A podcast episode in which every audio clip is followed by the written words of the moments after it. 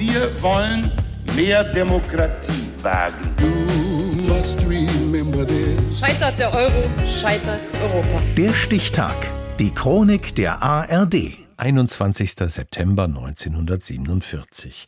Heute vor 75 Jahren wurde in Portland, Maine, der Schriftsteller Stephen King geboren, Meister der Horrorliteratur. Lutz Hanker.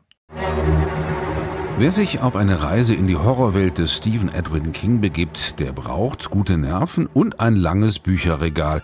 Gerade ist sein 54. Roman erschienen, die unter Pseudonym nicht mitgerechnet. Geschätztes Jahreseinkommen 2022 18 Millionen Dollar. Seit seinem siebten Lebensjahr schreibt sich Stephen King all das von der Seele, wofür andere viel Geld beim Psychiater ausgeben. That's what it's all about. You're supposed to scare people. Wenn sich Stephen King zu Hause in Bangor im US-Bundesstaat Maine an den Laptop setzt, geht es nie um Mumien oder Monster, sondern immer um unsere eigenen Alltagsängste, um die dunkle Seite unserer Fantasien und Träume. Nur wenn wir etwas wirklich fürchten, wird es böse. Das Böse passiert meistens den Guten, wie zum Beispiel diesem kleinen Jungen, dessen Papierschiffchen scheinbar harmlos eine Abflussrinne entlangfährt und plötzlich in der Kanalisation verschwindet. Hi, Georgie. What a nice boat.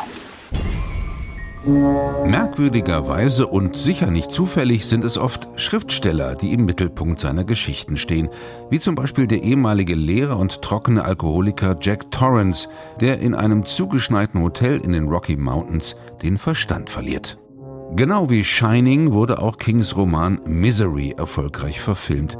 Da wird der Bestsellerautor Paul Sheldon von einem weiblichen Edelfan terrorisiert. Sie ist nicht einfach sanft dahingeschieden. Sie waren es. Sie waren es. Sie haben meine Misery ermordet. Es scheint, als ob Stephen King hier seine eigenen Dämonen heraufbeschwört.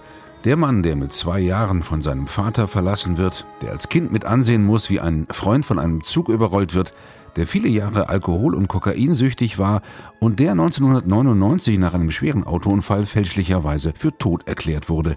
Umso erstaunlicher, dass Kings beste Geschichten komplett ohne Horror auskommen. Auch wenn es eine alte Dame im Supermarkt einfach nicht wahrhaben will. She said, I know who you are. Sie sagte, ich weiß, wer Sie sind. Sie sind Stephen King. Sie machen diese gruseligen Filme. Manche Leute mögen die ja, ich nicht. Ich mag aufbauende Filme wie Die Verurteilten. Und ich meinte ganz entgeistert, das habe ich geschrieben. Und sie, nein, haben Sie nicht. Rita Hayworth and Shawshank Redemption, eine Novelle über Freundschaft und Hoffnung. Genauso warmherzig und berührend die Kurzgeschichte The Body. Vier Kleinstadtjungs suchen die Leiche eines vermissten Kindes und finden den Weg in ihr eigenes Leben.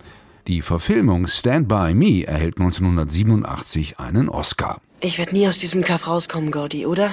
Du kannst alles machen, was du willst, Mann. Ich sehe dich dann.